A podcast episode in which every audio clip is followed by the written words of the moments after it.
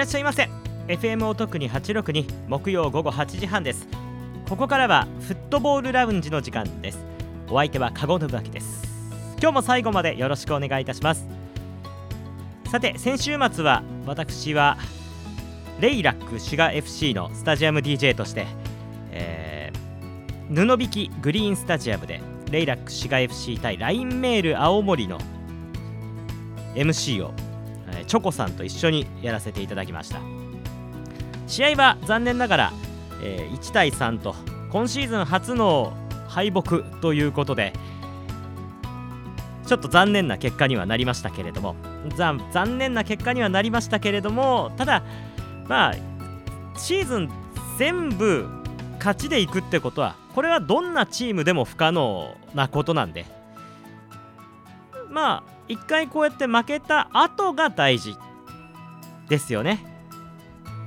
後が第一ということで今週末は16日またレイラック滋賀 FC ホームゲームあるんですよ。次は沖縄エスパウ戦です。沖縄エスパウといえばあの元日本代表高原さんですよね。メイストライカー。あんまりプロモーションされてないですけれども多分去年のカズさん以来のスーパースターのやってくると。滋賀にやってくるということで。まあなかなかホームゲームが3連戦ということで、えー、まあ、クラブの中の人もちょっとプロモーションが難しいんだよねっていう話をしてたんですよね。なんせ時間がそもそもありませんから。そういう点も含めてちょっとあのタイミングは悪いんですけれどもでもあのこのタイミングでぜひぜひ布引グリーンスタジアムにお越しください。来週4月16日今週末ですね。今週末の4月16日にレイラック滋賀 FC 対沖縄エスパウの試合です。ぜひぜひぜひご来場ください。会場は布引グリーンスタジアムです。僕ももちろん行きますし、えー、一緒にチョコさんもいますし勝って皆さんで喜んで帰りましょう。ぜひ、えー、また今週末お会いをいたしましょう。ということで今日もフットボールラウンジキックオフですが今日は先週末に開幕を迎えた関西サッカーリーグ特集。関西サッカーリーグ特集です。まあ、先週末僕がレイラック滋賀 FC の DJ として9日滋賀に行っていたので取材をしたのは8日だけなんですけれども今回は取材をした、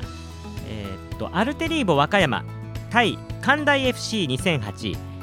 チェントクオーレ播磨対森山侍2000そしてあの試合自体はちょっと見られなかったんですけれども同時開催だったんで AS ラランジャ京都対阪南大レボリューション。この3試合の取材結果ご紹介をいたします、えー、ラランジャ京都から吉田ヘッドコーチとそして新たにキャプテンになった飯塚選手のインタビューもお届けをいたします。こちらは僕があの YouTube で出しているコリーの動画では見られないやつなのでぜひこのラジオでお楽しみください。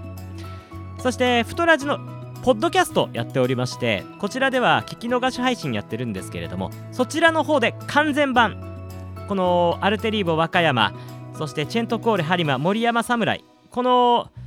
3チームのインタビューの完全版はそちらの方でお届けをいたしますのでぜひ放送後にそのポッドキャストツイートとかそれで告知しますのでぜひぜひご覧ください。あの Spotify とか Amazon Music とかで放送されているので多分皆さんも見やすいんじゃないかなと思います。ということで今日もフットボールラウンジキックオフです。ピックアップ関西サッカ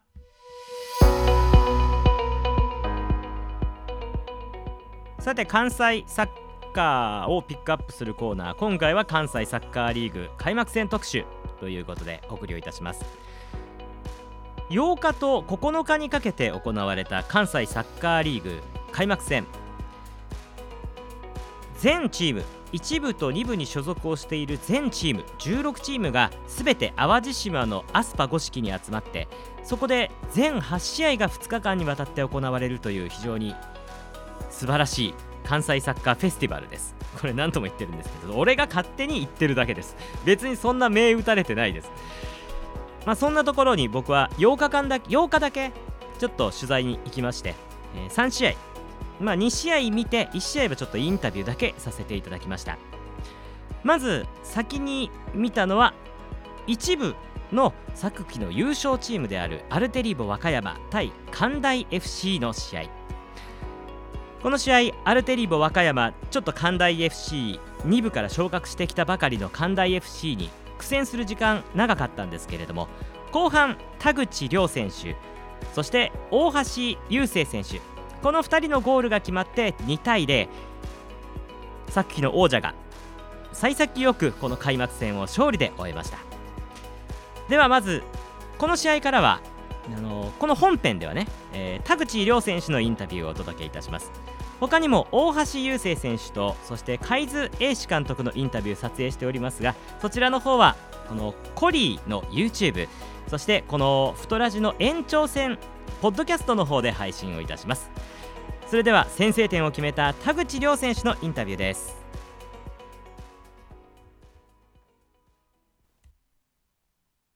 アルテリーボ和歌山先制ゴール決めました田口選手です。去年田口選手にインタビューした時、はい、ポストに2回当たりましたねっていう話をしてたんですけど 今日神様いましたね。はいよかったです。まずは試合の感想からお願いします。そうですね。まあチャンスは作れてる中でなかなかやっぱりちょっと硬さもあってまあ、相手が最後のところしっかり頑張ってきてたっていうのもあるんですけどその中で、まあ、自分が先制点取れたことはすごい良かったかなと思います、はい、前半と後半の違いとかも時間経ってチームになんか変化あったんですか？ハーフタイムでもやっぱりこう、まあ、思い切ってやるところも出していこうっていうので話し合ってたんで、まあ、そういうところも良かったかなと思います。まあ、去年、前者も地域 CL もまた経験して去年もなかなか難しい試合になってどういうことを感じて開幕まで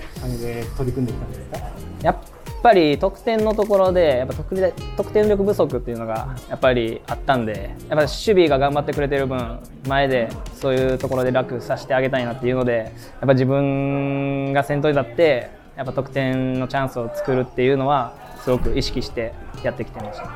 まあ、まさに開幕戦からそれが出たわけですけれどもまだまだシーズン長く続きますので、えー、そこに向けてサポーターにカメラ目線でメッセージお願いできますか、えー、開幕戦無事勝ててすごいホッとしてるんですけどこれだけじゃないんで絶対に2年連続地域 CL 行って今年こそは JFL 昇格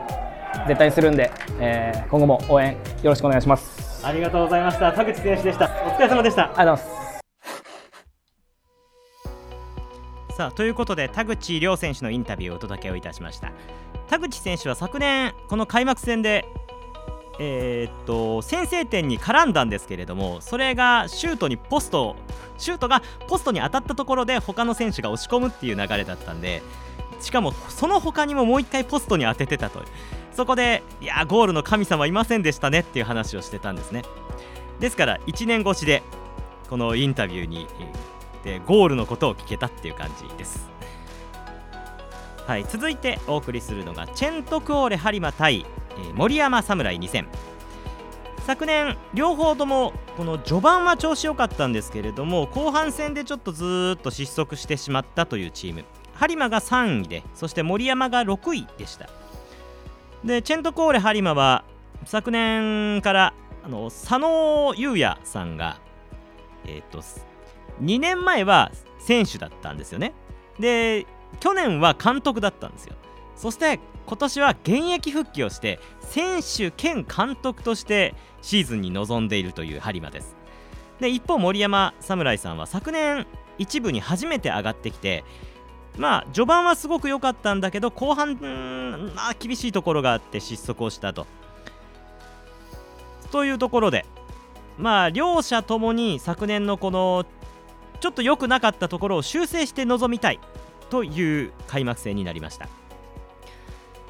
試合はチェントコール播磨が前半15分に佐野監督のコーナーキックから、えー、その流れで松本裕樹選手がキャプテンキャプテン松本裕樹選手がこぼれ球をヘディングで押し込んでチェントコーレ播磨が先制します。その後ちょっとハーフタイムの後に森山さんが押し返したところもあったんですけれどもさらに播磨が追加点を決めます。左サイドの平谷選手がシュートを決めてあのチェントコーレ播磨の本拠地加古川出身加古川在住チェントコーレ播磨の平谷選手が素晴らしいえぐいミドルシュートを決めて追加点。最終的に2対0とチェントクオレハリマがこの開幕戦を白星で飾りました。ここではチェントコーレハリマ先制点を決めた松本裕樹選手のインタビューをお届けします。ちょっと屋外だったんで風で聞こえにくいところはあるんですけれども耳を澄ませて聞いていただければなと思います。この風対策ってほんとね高い機材じゃないと難しいんですよね。そしてポッドキャストの方では佐野優也選手権監督。そして、えー、平谷選手。さらに森山あ森山侍の井上監督。このインタビューをお届けいたします。では松本裕樹選手のインタビューお届けをいたします。今年からキャプテン。そうですね、はい、試合全体の感想からいただけますか、はい、開幕戦ということで、まあ、選手も結構若返って、まあ、ふわふわしてる部分もあるとは思うんですけど、まあ、自分とか、まあ、飯田さんとか、まあ、藤とかが結構年上が引っ張っていくっていう感じで入りましたね、はい、その中ですごくいいタイミングでゴールが決まってご自身のゴールの感想はいかがですか？まあ嗅覚っていうのか普段真面目にやってることが報われる瞬間なのかなっていうって思います。それにしても今年チームの雰囲気むちゃくちゃ良くないですか？そうですなんか18人しかメンバー入れなくてえ11人しか試合出れなくて途中が5人しか変われない状況の中で、まあ、自分に与えられた、えー、役割をみんなが全うして、まあ、もう多分メンバー外れた選手はもう次に向かってやってるし、まあ、誰も文句言わず下向かずっていうのがやっぱりいいチームの雰囲気なのかなとは思います、キャプテン務めながらピッチに監督も出てるっていうのはどういう感覚なんですか？まあそうですね。まあ、そのいざ試合始まればキャプテンっていう感覚あんまなくてもう自分どっちかって言ったら泥臭くもう気持ちで背中で見せるタイプなので伊和さんとは結構何年かやってますけどなんか監督が やってるっていう感覚はない ですね、一選手として自分も要求するし、その要求されたことは答えるしっていうので、不思議な感覚はないです。いいチーム状態ですね、そそうですね、はい、じゃあ次に向けて、意気込みと、そしてサポーターへのメッセージ、はい、そうですね、やっぱ2-0で勝った開幕戦を、どんな形で内容だろうが、勝ったってことは、今後の2023シーズンにおいて、貴重な勝ち点3を取ったということで、まあ、次の、えー、滋賀レジェンドの時はもう一回泥臭くチームとしてゼロで抑えて1点でも多く取りたいとは思ってます。次アウェーで遠いですけど滋賀で、まあ、少しでも自分たちの泥臭い魂のこもったプレーを生で見てほしいと思うのでぜひ滋賀までお越しください。そして、えー、YouTube でも配信すると思うので、まあ、応援お願いします。ありがとうございました、はい、松本選手でした。お疲れ様ですお疲れ様です。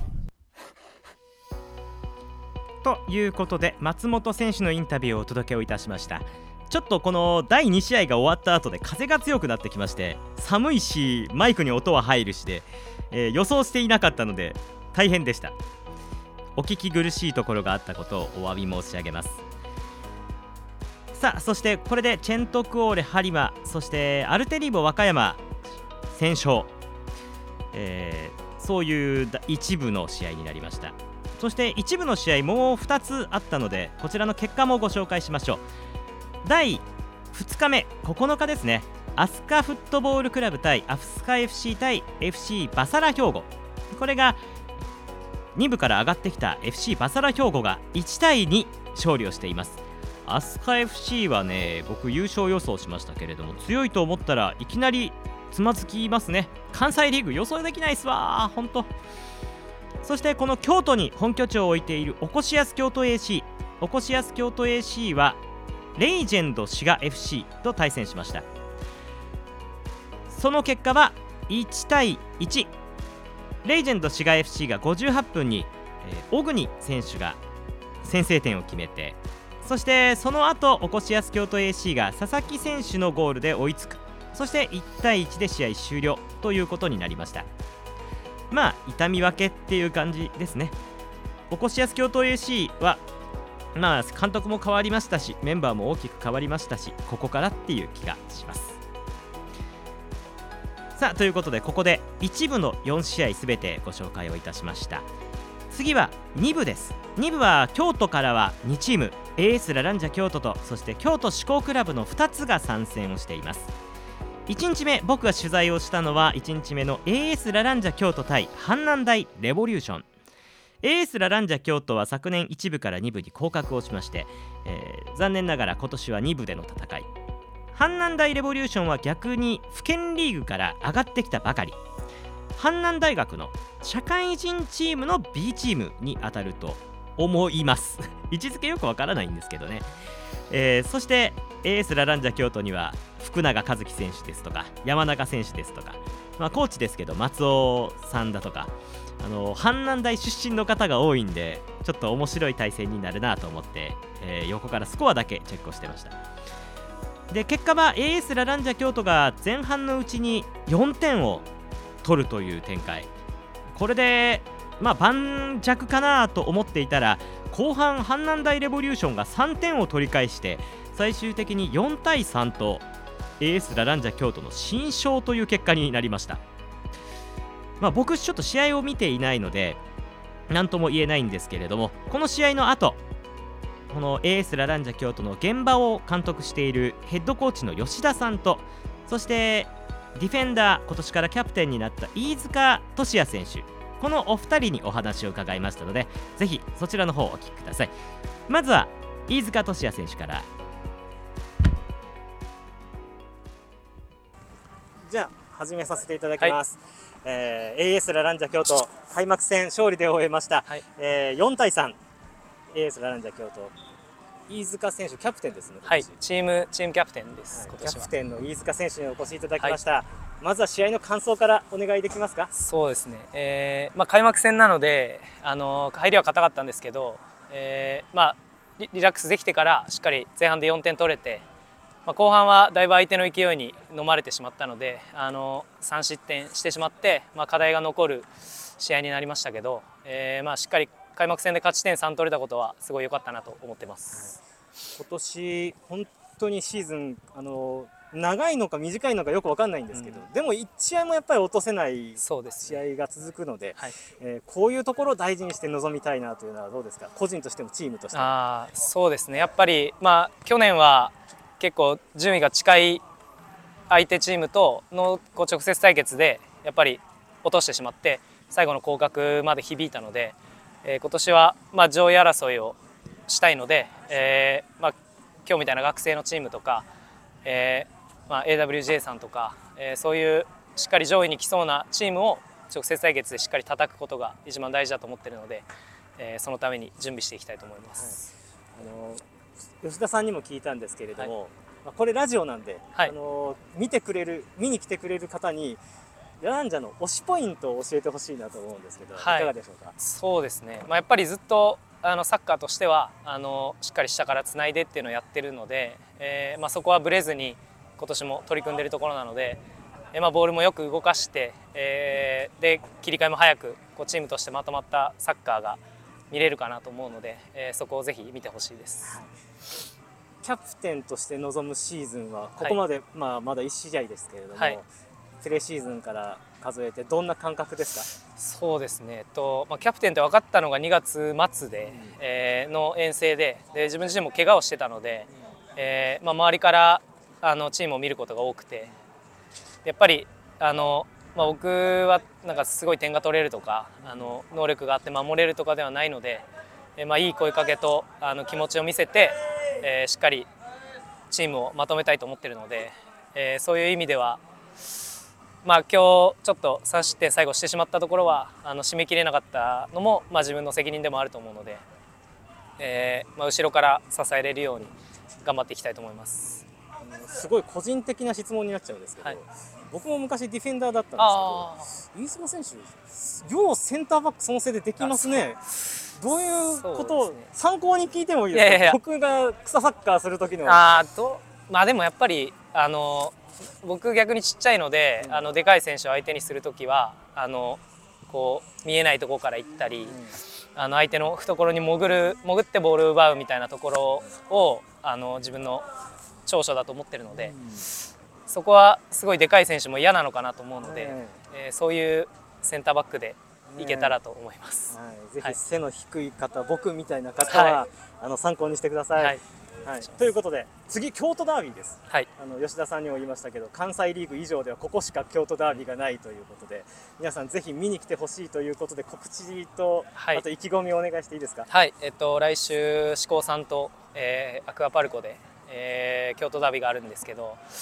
えっと僕入ってからは2部のダービーは初めてで、えーまあ、練習試合とかをしててもすごいなんか自然とこう力が入る相手なので、えー、まあ、楽な試合ではないと思うので、えー、しっかり京都はラランジャがいるぞっていうところを見せれるように気持ちの込めたプレーをしたいと思います。よろしくお願いします。15日アクアパルコです。よろしくお願いいたします。はい、お願いします。落栽浄化センターです。浄化センター。はい。ということで、えー、まあいいや。ということで勝利おめでとうございます。はい、ありがとうございます。4対3ということを言おうかどうかすごい迷いました。えー、勝利おめでとうございます。はい、エースラランジャ京都飯塚選手でした。お疲れ様でした。ありがとうございました。あの最後僕が無言になって春秋したのは僕この後飯塚選手とも話したんですけど4対3ってディフェンダーだと全然嬉しくないよねって勝ってもそういう話をして4対3言おうか最後言おうかどうかって迷って2秒くらい沈黙があったということです。ただね勝利したのは大きいですからやっぱり勝てば勝てば官軍です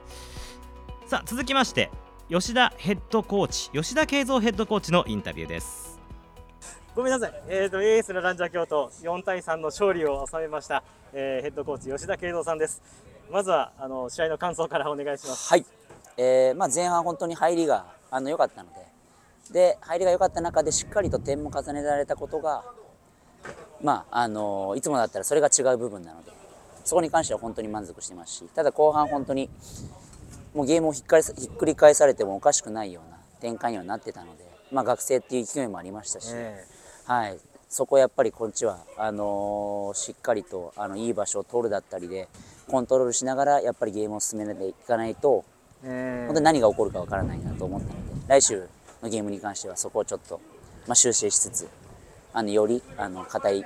状態で臨めたらなと思っております。はい。まあ2部から1部に昇格するためのシーズンとして本当に一つもなかなか落とせないというような試合続くんですけれども、ねはい、えー、今年のチーム吉田さんから見ていかがですか？あまあ全体的にあの本当に、まあ、元気がいいというか、えー、あの去年結構足りなかった部分だったので、えー、あのトレーニングの中でもそうですしゲーム中でもそうですしあのその建設的なコミュニケーションプラスそれこそあの、まあ、人をこう乗せてあげるようなあの声だったりそういう部分はすごくあの今シーズンは多いので、まあ、いろんなことにみんなポジティブに取り組んでくれてるし、はい。あのいい状態いいチームになっていってると思います。えー、はいあの今年ねあのどういう変化が去年からあったかってもうちょっと具体的に聞こうかと思ってたんですけども、はいはい、あの今結構お話しされたんであの本当に今年このチームの推しポイントって何ですか？あ推しポイント。やっぱラジオなんで。推しポイント、はい、見てほしいなっていうところ、こういうところをこのチームのこれを見てくれっていう。あ今年は特にあのー、初めの方守備の守備のこうなんだろうなあの固まるっていう部分しっかりとブロックを作って、まあ、固まるっていう部分はあの取り組んできた部分なので、まあ、今までは結構攻撃の部分とかボールを持ってる部分に結構こちらもフォーカス当ててやってたんですけど、今年は特にちょっと守備の部分っていうところをちょっと取り組んできているので、まあ、そこはチームとして見てほしい部分ですね。であとは人としては、あの19番の西山直樹だったり 23番の山田孝也だったりっていうのは元気があって、まあ、今までにないタイプの選手なので、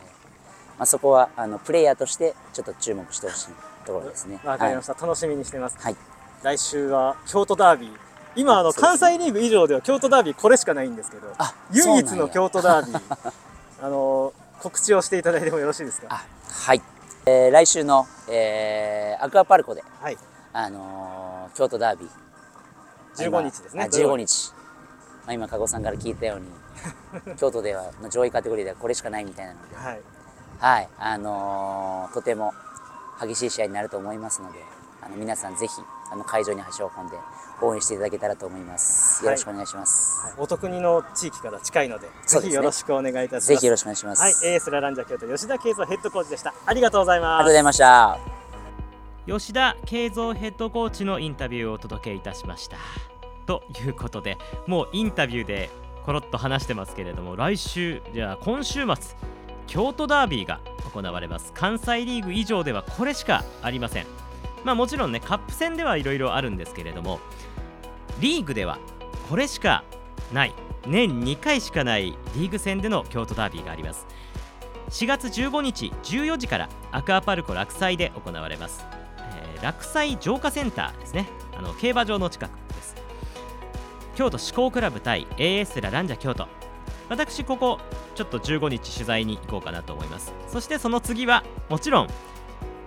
レイラック滋賀 FC 対沖縄 S ファウのお仕事に来ます。ぜひぜひこの両試合ご注目ください。他スケジュールご紹介しましょう。関西リーグ1部は15日に、えー、森山侍対飛鳥フットボールクラブ。そしてレイジェンド滋賀 FC 対チェントコーレ播磨がビッグレイクでそして16日に関大 FC2008 対おこしやす京都 AC、えー、バサラ兵庫対アルテリーボ和歌山が J グリーンで行われます。15日はビッグレイク16日は J グリーン堺。そして2部では先ほどの京都ダービーがアクアパルコ落西でそして阪南大レボリューション対セントアンドリュー神戸 FC 対197、えー、神戸 FC 対阪南大クラブが鶴見緑地。そして高砂ミネイロ対 AFCAWJ が高砂陸上競技場で行われます。ぜひ関西リーグもご注目ください。もちろん JFL もお願いしますね。ピックアップ関西サッカーのコーナーでした。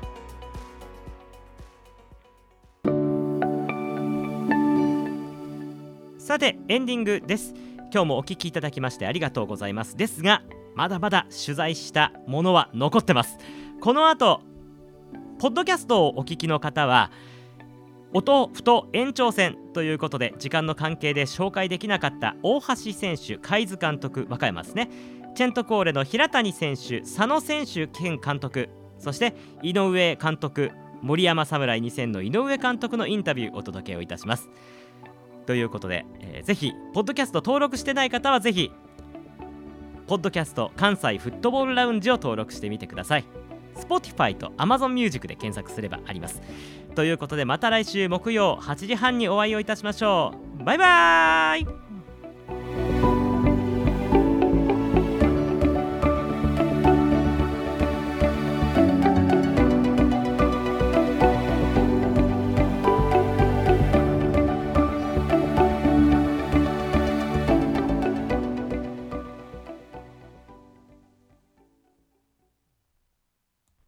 音ふと延長戦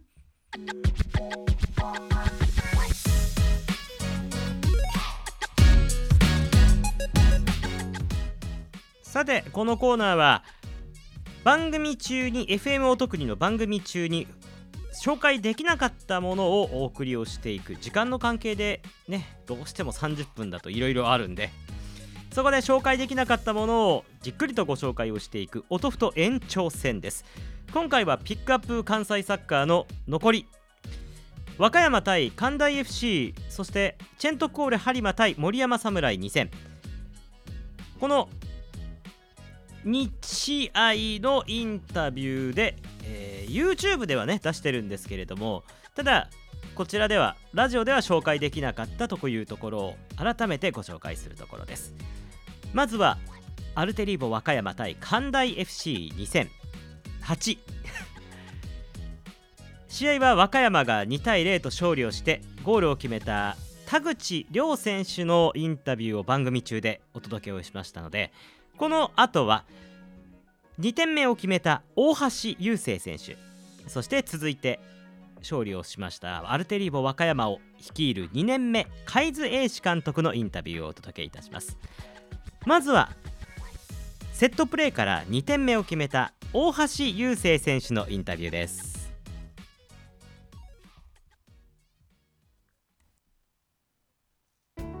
途中出場からゴール決めて勝利の立役者になりました大橋選手です。まずは勝利そしてゴールおめでとうございます。ありがとうございます。試合の感想から。そうですね、まあ、ちょっと全体的にあの硬い試合やったんで、まあ、どっかで、まあ、出た時に流れ変えたいなと思ってて、まあ、ちょっっと変えたのかなと思って、まあ、良かったですね、はい、はい、ゴールも非常に重要な時間帯も良かったですし、どういう感想というか、自分で解説をするとどうですか、まあ、練習試合から結構あのコーナーキックで決めたりしてたんで、まあ、そこはチャンスかなと思って、まあ、狙ってました。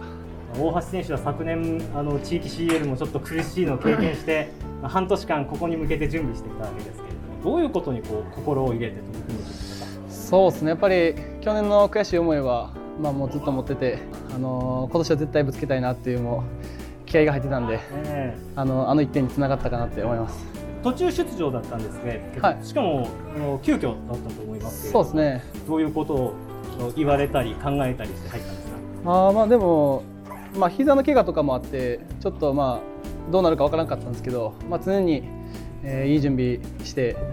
してたんで、ね、まあ良かったです。はい、最後にサポーターに向けてメッセージをお願いします。はい、えっと1年間、えー、厳しい戦いになると思いますけど、えー、っと応援の方よろしくお願いします。ありがとうございました。えー、ゴールおめでとうございます。大橋選手でした。ありがとうございます。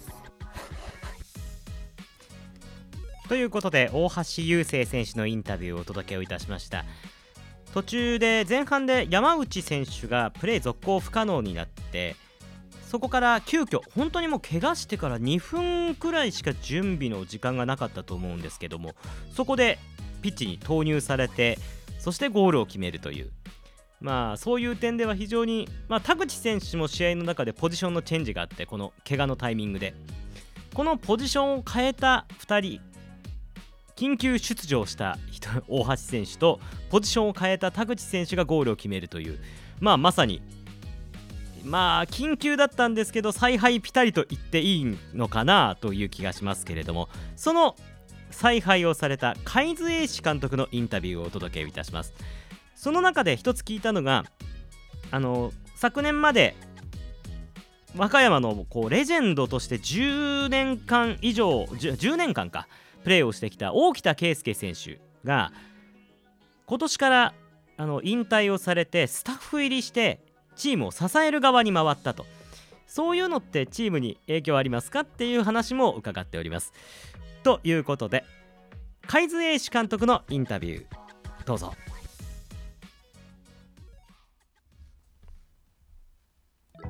テリーボ和歌山海津監督です。まずはおめでとうございます。ありがとうございます。まずはこの試合の感想からお願いできますか。昨年もそうだったんですけどもやはり下のね2部リーグからこう上がってきたチームでえー、しかも大学生あのどういうメンバーかっていうのもなかなか事前にで、あのー、分からなくて、まあ、でもすごく元気があって嫌な相手だなというふうにはずっと思ってたので なんとか勝ち点3を取れてよかったです。あのキーポイントは何でしたか、うん、そうですね、やはりあのうちの選手もちょっと立ち上がりから、やはりあの開幕戦ということで、1年近くね、前に開幕戦、同じところでやってますけども、まあ、やはり同じような形で硬い入りだったので。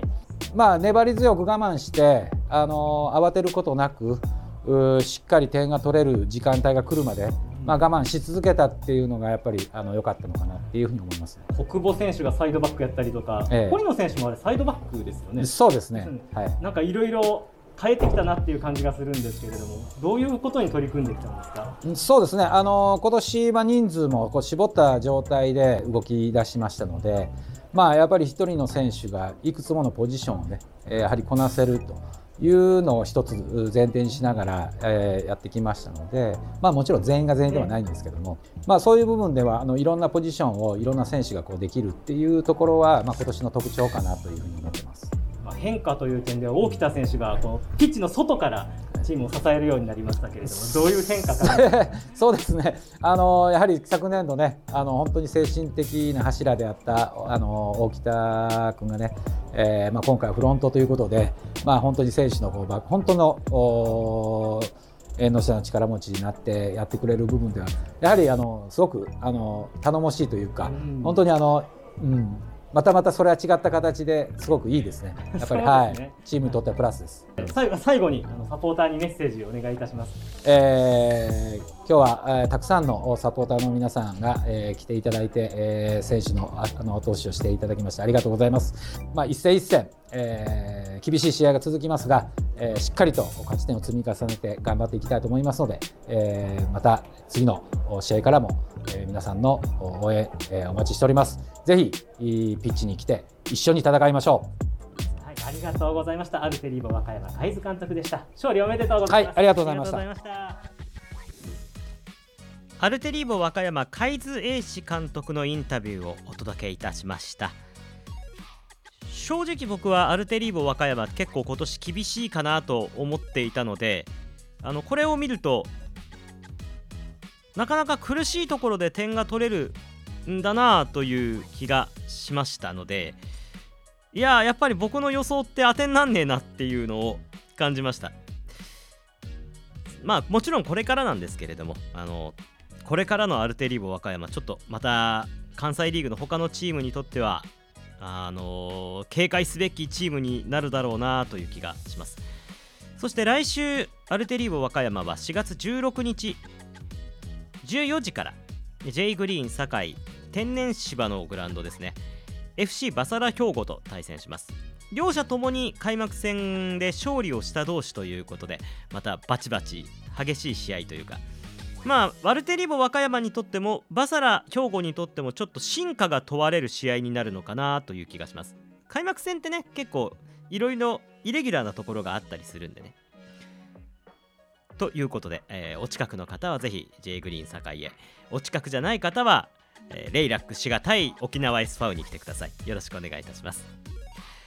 では続きましてチェントクオーレ播磨対森山侍2000のインタビュー素材いきましょう。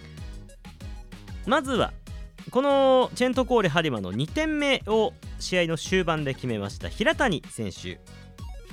お聞きいただきましょう。平谷選手は2020年にこのチェントコーレハリマに加入をされたんですけれどもチェントコーレハリマが本拠地としている加古川の地元っ子であることが私あの試合中に調べてて判明をしましてスマホで調べて。まあそういうところも聞いております。そしてあの平谷選手がインタビューに来た時に気になったのがこの頬の右側に結構バッサリと切れてる傷があったんですよなんかこう漫画のキャラクターみたいにバスビビッと一本線が入ってたんですよ傷がそれについてもちょっと聞いておりますので、えー、お聞きください。平谷選手チェントコーレハリマ平谷選手のインタビューです。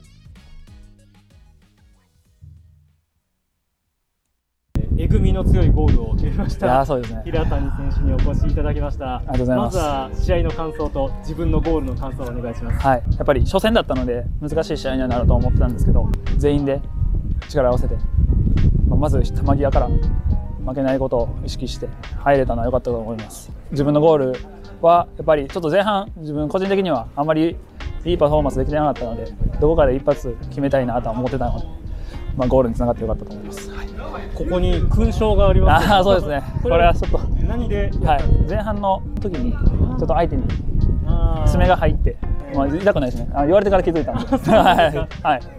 それで魂が入ったのかな？あそれもありますそうかもしれないです。ゴールを生んでくれた傷かなと、はい、はい、かっこいいですね。ありがとうございます。あのところで調べたら地元っ子なんですね。そうなんです。加古川なんですよ、地元がでしかも2020年ということはもうあの播磨が変わるところもずっと見てらっしゃるわけで。そうですね。はい。どんな感覚ですか？この2020年から3年間。ああそうですね。チームはなんか変わったって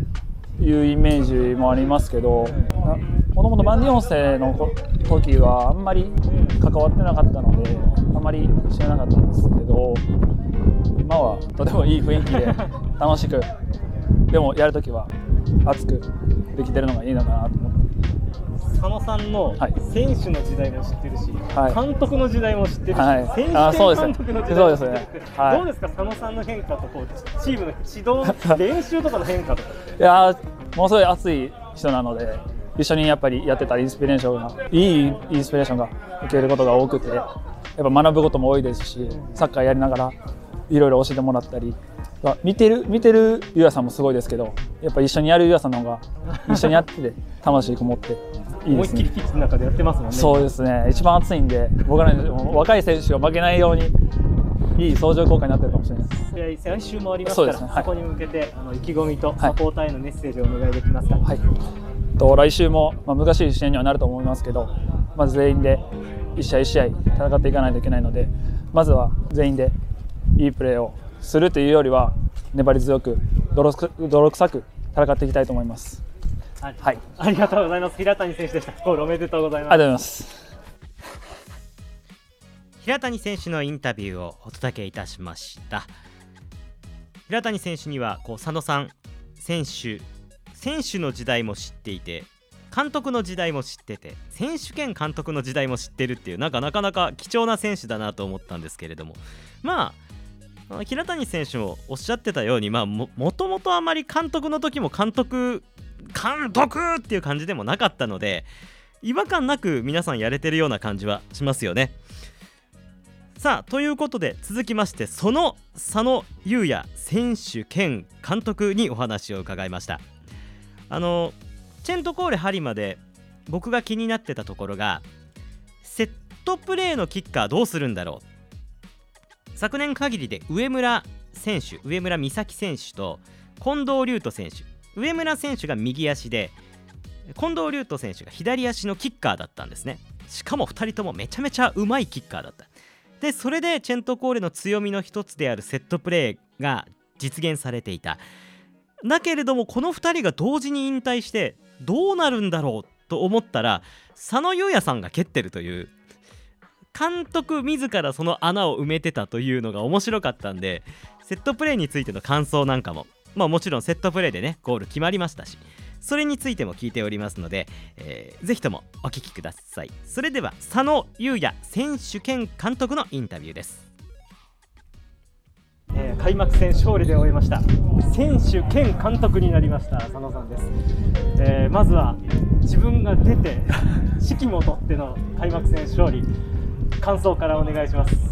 まあ1年ぶりの選手としてのところだったんですけど、まあ、そこの、まあ、今日の朝はやっぱ違う緊張感が、まあ、昨年の監督としての迎える開幕戦とはまた違う緊張感のある朝でしたけどけどやっぱ入ってみたら、まあ、すんなりというか、まあ、そんなに違和感なく自分としては、まあ、見てる人だったりは違和感あったかもしれないですけど自分としては違和感なく入れたかなとは思います。監督やりながらピッチに出てると僕なんかからすると僕みたいな怠け者からすると疲れたらいつでも変われるみたいな 言い訳が効いちゃうじゃないですか。そこを自分でこう律するっていうメンタルがすごいなと思って、どういう感覚でプレーをされるそうピッチに立つ時はある程度もう山口の方が健介コーチとしてやってくれてるので。で去年キャプテンだった藤田康平もあのベンチにいてくれたので、まあ、そこのベンチベンチワークだったりその外から見えるものに関してはこう言ってもらうっていうピッチに入ってる時は選手として監督っていうよりは選手としてってるところの方が大きいですね。選手兼監督忙しいと思いますけど開幕迎えてどうですかここまで。そうですね。そんなにあの一番はこうそう思った時に大変だって思ってやらないように一番自分が楽しんでやろうっていう誰しもができる経験じゃないし、まあ、そういうことをやらせてもらってるこう大塚代表含めチーム関係者の方々にこうこういう自分がこういうことができるっていうことを感謝しながらプラスやっぱそれを自分が一番楽しむ。この状況を。そこはこうこれを任された時から思ってること。でだから大変だって思うよりもこういうことができるっていうこう感謝の気持ちを持ってやろうかなと思ってます。選手兼監督は佐野さんからやりたいそうですね。最初は自分からですねやっぱり。去年思ってたこと監督として思ってたことまたピッチでできるんじゃないかっていうギリギリ。まだ40なので。そういう自分の経験値みたいなもの。ちょっとしたポジショニングだったりちょっとしたこう声かけだったりそういうことがまだこうピッチの中でできるんじゃないかっていうことを去年思ってたので。それを代表の方に言った時にまあ面白い試みじゃないかっていうふうに快く言っていただいたのでそこはではっていうことで。年セットプレーどうなるのかなって思ってたんですけどそしたら佐野さん来てるから佐野さんがカバーしてるやんと思ったんですけどセットプレーについてはどうですか？僕セチェンポコーレの強みの一つやとは思ってるんです。そうですね、まあ、セットプレーに関しては自分もあのずっと蹴ってたりはしてたただあの開幕戦ということでまだいろんなものを隠したい部分もあったので、まあ、でもそのセットプレーの流れから、まあ、点が取れたので、風下のところで、相手が勢いよく来てくれると来るところで点が取れたので、すごい良かったですね、時間帯的に。ということで、じゃあ、今年もなんか強そうだなっていう感じがしました。最後にあのサポーターにメッセージと、あと次節への意気込み、お願いします。まあ、次節、滋賀ですけども、まあ、いろんな形で知ってもらうってことが自分たちのこう活動している課題でもある今日みたいにやっぱ勝たないと。毎回負けてるチームを応援してくださる方っていうのはなかなかいないと自分たちはいつも勝つ準備をしてで応援してもらえる準備をして感動してもらえる準備をするでその準備だけは怠らず知ってもらってパッて何かのきっかけで見てもらった時にあこいつら応援してあげたいなって思われるようなことを常に準備こちらが準備しているのであの次節以降もいろんな形でもいいですから応援していただけるとありがたいなと思います。ありがとうございます。あの今日見てあの雰囲気がすごい良かったんで、はい、応援しがいのあるチームじゃないかなと思います。ぜひよろしくお願いいたします。はい、ますということでチェントコールハリマ佐野選手権監督ありがとうございました。さて佐野優也選手兼監督。選手兼監督っていうとちょっとこう佐野さんがニヤッとされるのを見てまだあんまり慣れてないなっていう感じしましたでもあの本当にね今年のチェントコールハリマむちゃくちゃこう雰囲気がいいですよ。あの2年前のクリアソン新宿をちょっと思い出しました。クリアソンもあの時すごくまあいい意味でうるさい。みんながこう盛り上げて盛り上げていこうぜっていう感覚がすごく見えるチームだったんですよね。これがこの雰囲気がまあまあ負けてる時もできれば強いよねっていうのをカメラマンの人と話をしていました。他のチームにとってはちょっと怖い存在になりそうですね。チェント・クオーレ・ハリマ。そして続きましてはそのチェント・コーレ・ハリマに2対0とちょっと敗れてしまった森山侍2000の井上監督にお話を伺っております。井上監督の森山侍といえばあの滋賀 FA カップ天皇杯予選滋賀県の天皇杯予選で23日に私のレイラック滋賀 FC と対戦しますのでえー、井上監督からはあの試合来るんですよねって言われました。行きます。はい。ということでまずは開幕戦残念ながら白星を飾れなかった森山侍2000の井上監督のインタビューです。森山侍2000監督井上さんにお越しいただきました、えー、ちょっと残念な結果にはなりましたけれども、はい、試合の感想からお願いできますか？はい、えー、まあもう完敗で負けちゃったんで、残念ですね、まあ、開幕戦勝利で、まあ、いいスタートダッシュ切りたかったんですけど、まあ、もう仕方ないです、はい、去年もここからの快進撃が始まったきっかけですから、はい、ここから踏まえて何をプラスしていきたいですか？うんまあ去年は、まあ、初のディビジョン1のチャレンジだったので、まあ、ディビジョン1のレベルもここアスパで、まあ、感じた段階から、まあ、2節目いったんですけど1シーズンやった上で来てるので、まあ、そういったところはもう分かってった形で入ってたので昨年よりもちょっと課題というか、まあ、修正しないとダメな部分は多く残った開幕戦だとは思ってるんですけどでも、まあ、その中でも自分たちで、まあ、こういったところはもうちょっとこうできるなっていう部分もあったので、まあ、あの負ける時は負けますし、まあ、しっかり、えー、もうちょっとね自分たちの、まあ、こう勝ち方っていうか勢いに乗っていけるようにもう一回整理してやっていきます。昨年と比較すると今年のチームはどんな感じですか、まあえっとまあ、若い選手が多く入ってくれて、まあ、すごいフレッシュにはなったと思います。まあ、その中で、ねこうまあ、若い選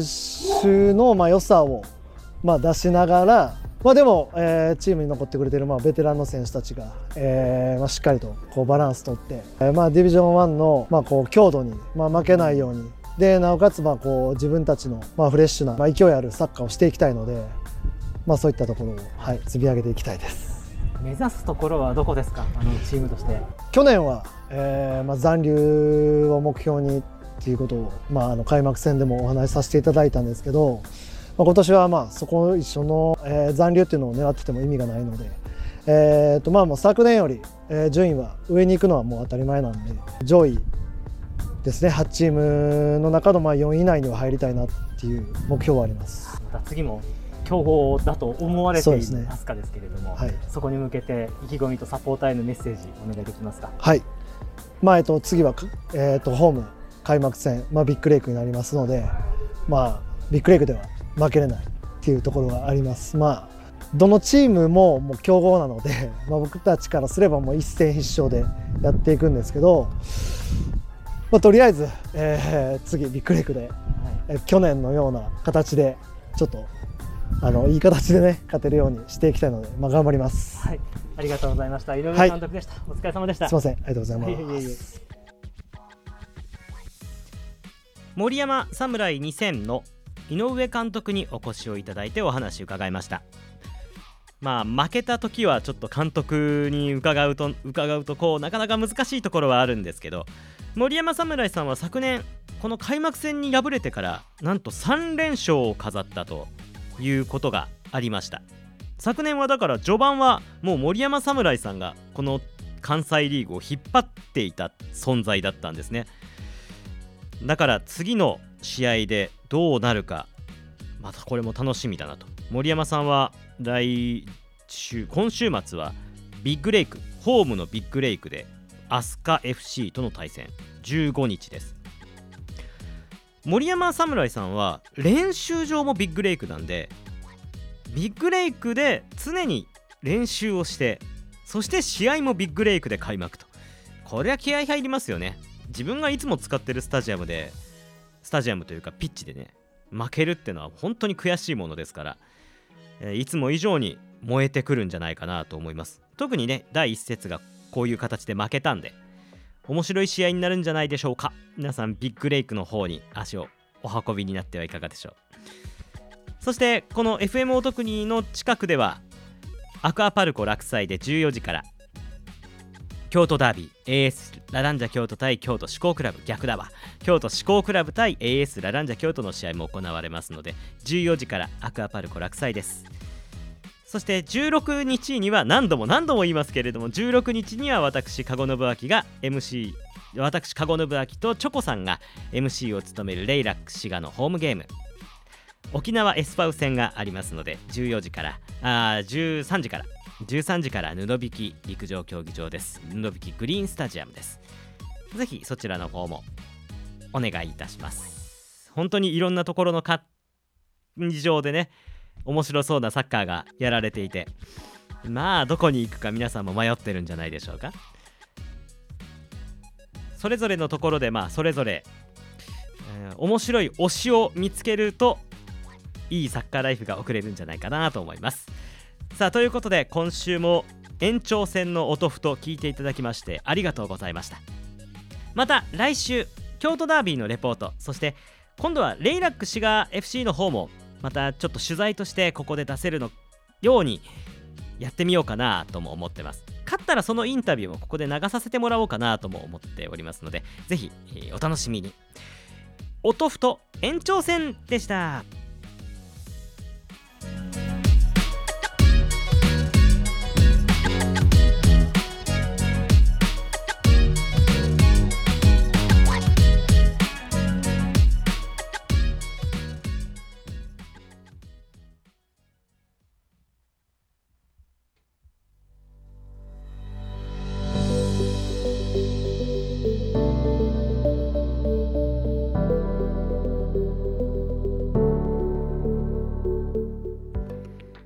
さてさてここでえ音ふと延長戦エンディングです。このポッドキャストフットボー関西フットボールラウンジの元となっているのは FM お得に862 FM お得に862木曜午後8時半から放送している FM お得にフットボールラウンジという番組です。この番組はまあもちろんねあのポッドキャストでそのまま配信はしてるんですけれどもあのラジオで聞いていただけるとあの数が出るんで 視聴数が出るんでラジオでもぜひお聞きいただければなと思います。えー、っとすじゃないやすじゃないやなんだっけ？あリッスンラジオ。ど忘れしましたけれどもリッスンラジオというスマホアプリでお聞きいただけます。インストールをして iPhone でも Android でもインストールをして選曲というボタンを押してでちょっと左の方にスワイプをこれ左にスワイプっていうのか右にスワイプっていうのか右方向に近畿っていうタブがあるんでそこで FM お得にお気に入りにポチッとなとしていただければと思います。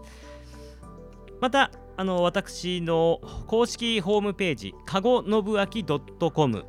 でもリンクがありますしあとはあのここで取り上げている試合のレポートはコリー QOLY QOLY.jp というコリー JP というサッカーサイトでも出しております。